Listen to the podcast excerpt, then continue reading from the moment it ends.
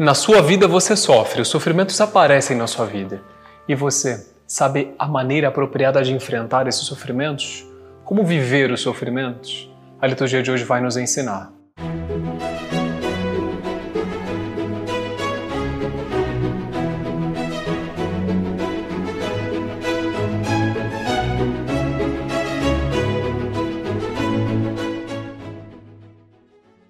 No Evangelho de hoje, nosso Senhor Jesus Cristo conta uma história conhecida, a história de Lázaro e do homem rico. Lázaro, um homem que sofria na sua pobreza, e o homem rico não sofria tanto assim e, pelo contrário, tinha uma vida de muitos gozos, muita alegria e acabou se condenando, acabou indo para o inferno. Lázaro não, ele se salvou, esteve na glória com Deus, de acordo com essa história criada por nosso Senhor Jesus Cristo, mas Lázaro sofreu muito antes de chegar à glória. Como é que nós devemos enfrentar o sofrimento? Está aqui um modelo muito interessante, o modelo de Lázaro. Em primeiro lugar, é preciso levar em consideração que os sofrimentos que são enviados por Deus para as nossas vidas, em geral, nos vêm para nos purificar, exatamente, para nós tirarmos da nossa alma, nos deixando levar pela didática de Deus, tirarmos da nossa alma aquilo que não agrada a Deus.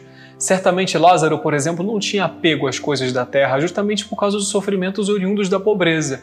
Muitos dos nossos sofrimentos têm isso em vista: tirar algo que não consona com os desígnios de Deus para as nossas vidas. Mas outra coisa precisa ser considerada aqui que é muito importante. O Evangelho não fala de um Lázaro revoltado, não. Ele fala de um Lázaro sereno, fala de um Lázaro que aceitava os sofrimentos como de fato alguma coisa que vinha de Deus. Essa é a maneira que você deve enfrentar os seus sofrimentos. Não estando ao seu alcance superá-los, tirá-los da sua vida, o que você deve fazer é simplesmente aceitar com serenidade.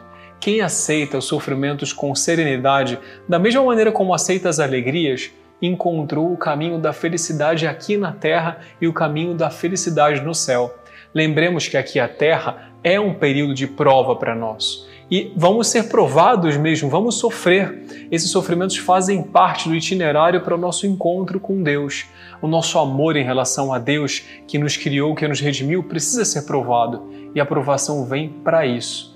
Como suportar as provações, enfrentar as provações com essa confiança de que elas vêm pela mão de Deus para nos salvar? É uma maneira também dele nos fazer participar dos sofrimentos dele na cruz para a nossa salvação.